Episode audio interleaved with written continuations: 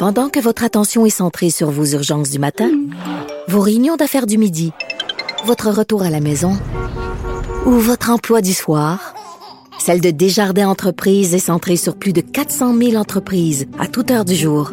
Grâce à notre connaissance des secteurs d'activité et à notre accompagnement spécialisé, nous aidons les entrepreneurs à relever chaque défi pour qu'ils puissent rester centrés sur ce qui compte, le développement de leur entreprise. Le remède à la désinformation. Mario Dumont et Vincent Dessureau. Cube Radio. Alors, euh, le premier ministre qui, en début d'après-midi, a fait son point de presse, a donné un peu d'espoir, en tout cas au moins pour certaines régions. Euh, c'est ce qui était demandé d'ailleurs, notamment dans l'Est du Québec, ce qui avait été demandé hier dans une conférence de presse euh, par le Parti québécois. On parle tout de suite au député de Matane Matapédia, chef parlementaire du PQ, Pascal Bérubé. Bonjour. Bonjour. de l'espoir avec ce que vous avez entendu au début d'après-midi dans votre région? Oui, ça chemine. Ce qui est important, c'est la décision. Alors, il y a tellement d'attentes qui sont créées parfois. Euh, moi, j'aime mieux juger sur les décisions. Alors, on, verra bien ce que ça réserve pour le, le Bas-Saint-Laurent. Mais c'est important pour moi, comme député, publiquement d'intervenir et de dire où je loge. Et je dis ça parce qu'il y a de nombreux citoyens de comtés représentés par des députés gouvernementaux qui n'ont pas cette chance et qui me demandent d'intervenir. Alors, je leur dis, ben, faites pression pour que vos députés euh, fasse part d'une position importante pour votre région, au même titre que je l'ai fait. Puis j'espère que ça va en inciter d'autres à faire demain. OK. Euh, dans l'Est du Québec, là, euh, les chiffres sont quand même euh, Bas-Saint-Laurent, Gaspésie, bon, euh, l'autre côté du fleuve, la Côte-Nord. Les chiffres sont quand même convaincants. J'oserais dire que, pour, à partir du moment où le gouvernement refait une carte des couleurs, il y a comme pas vraiment d'ambiguïté sur le fait que la pandémie, elle est, elle est sous contrôle. Là aucun cas aujourd'hui, euh, Mario Bas-Saint-Laurent. Je roule dans votre ancienne circonscription présentement. Là, il euh, n'y a pas, a pas l'hyperactivité qu'on voyait avant Noël où il y avait beaucoup de craintes. Euh, très peu de cas. Je dirais que là, la chance qu'on a cette fois-ci, c'est de créer une bulle un peu différente. Et moi, ce que je propose pour l'Est du Québec, c'est de façon contiguë le Bas-Saint-Laurent et la Gaspésie. On pourrait même ajouter un barrage routier à la à l'ouest serait, je pense, la, meilleure solution pour la région de, l'Est du Québec. En le disant d'avance, ça donne le temps au gouvernement de, consulter, voire même de consulter les députés locaux, pourquoi pas, et de trouver une solution qui est adaptée. Moi, je n'ai pas la prétention de, croire que c'est la meilleure solution pour d'autres régions. Mais pour chez nous, c'est un très large consensus et ça n'empêche pas qu'on va demeurer mobilisé pour prévenir les cas, mais ça envoie un signal qui est intéressant parce que si on continue avec des mesures excessives au Bas-Saint-Laurent, ça va créer un effet négatif. Les gens vont se dire, ben là, c'est trop pour le risque. Alors, c'est une question d'équilibre. Hmm. Parce que pour vous, les mesures, euh, bon, là, j'entends que dans l'Est du Québec, on, on a voulu quand même, on n'a pas chialé trop parce qu'on a voulu être solidaire de l'ensemble du Québec dans le temps des fêtes, puis l'après-temps des fêtes, puis ben, les hôpitaux qui débordaient. Mais on mm-hmm. considère que présentement, les mesures sont, sont excessives par rapport à, ben par exemple, des journées où on a en Gaspésie, je pense qu'il y a six jours de suite qu'on avait zéro cas. Les restaurateurs, les commerçants, etc., se demandent ce qu'ils font là. là. Ben, c'est le signal que le gouvernement a envoyé en disant c'est les mêmes mesures partout. Ça envoie le signal que c'est sérieux. Alors, on, on l'a dit, nous, il me semble que c'est mal adapté à une région rurale comme la nôtre. Non, non. Soyez solidaires du reste du Québec. Ben, on l'a été. On a fait attention on a des chiffres qui tendent à démontrer que si on, refaisait le code de couleur, on serait pas rouge, parce qu'il faut se souvenir que le Bas-Saint-Laurent est tombé rouge un peu avant Noël. Ben, le 24 décembre, tout le monde est tombé rouge. Le Québec au complet était peinturé en rouge. non, mais, mais juste avant, on est tombé rouge un peu avant. Est-ce qu'on serait orange? Même pas sûr, on serait peut-être jaune. alors, ça, il faut considérer ça aussi. Puis, il y a une question d'équilibre. Les décisions engagent notre santé, oui, on en a beaucoup parlé, mais aussi notre économie puis notre liberté. Et cette question d'équilibre, elle est importante dans une région comme la nôtre, comme ailleurs.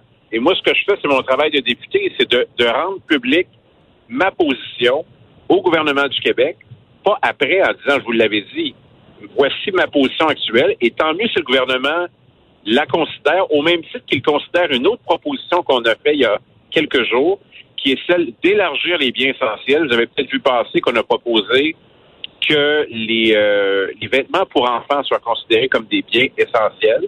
Là, le premier ministre en a parlé en point de presse. Alors, tant mieux si c'est le cas. Puis, on se rend compte qu'il y a d'autres incohérences en cours de route. Alors, c'est pour être plus long. notamment à Montréal, aussi bien faire part d'un certain nombre d'incohérences. Euh, là, vous avez parlé de, de, de barrages routiers, par exemple à l'entrée de la région Bas-Saint-Laurent pour les gens venant de, de l'Ouest.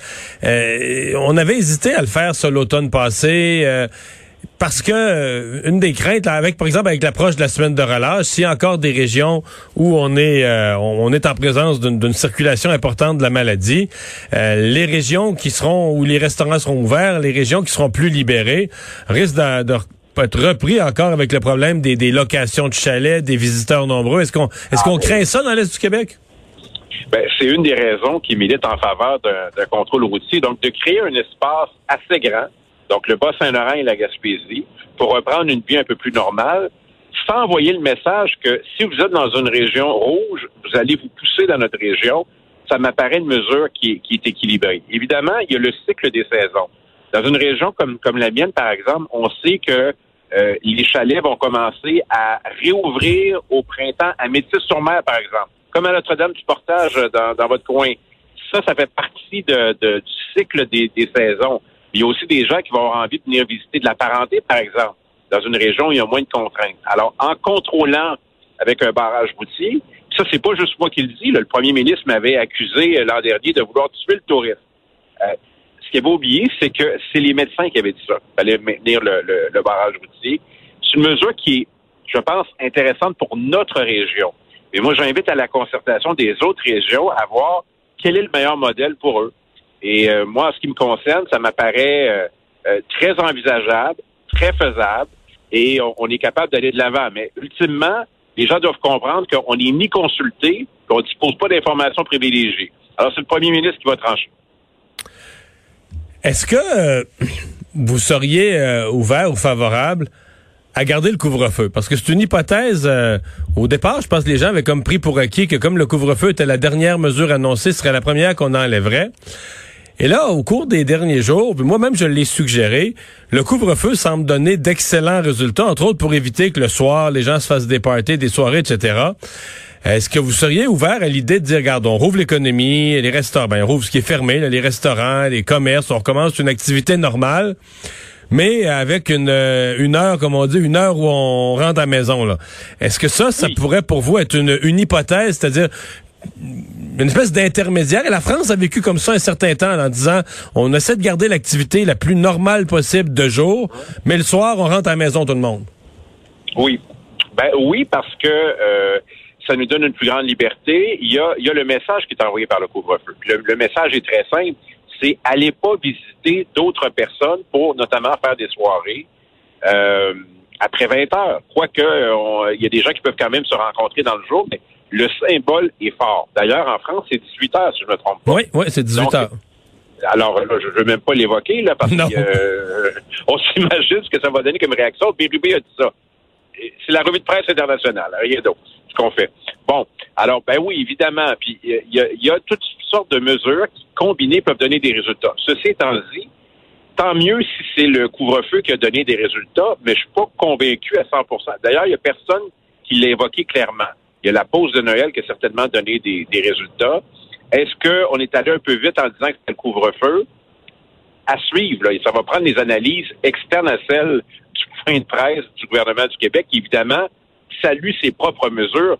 Je dirais que ça prendrait une instance indépendante pour dire ça. Puis le premier ministre manque un petit peu d'objectivité parfois pour commenter ses propres mesures.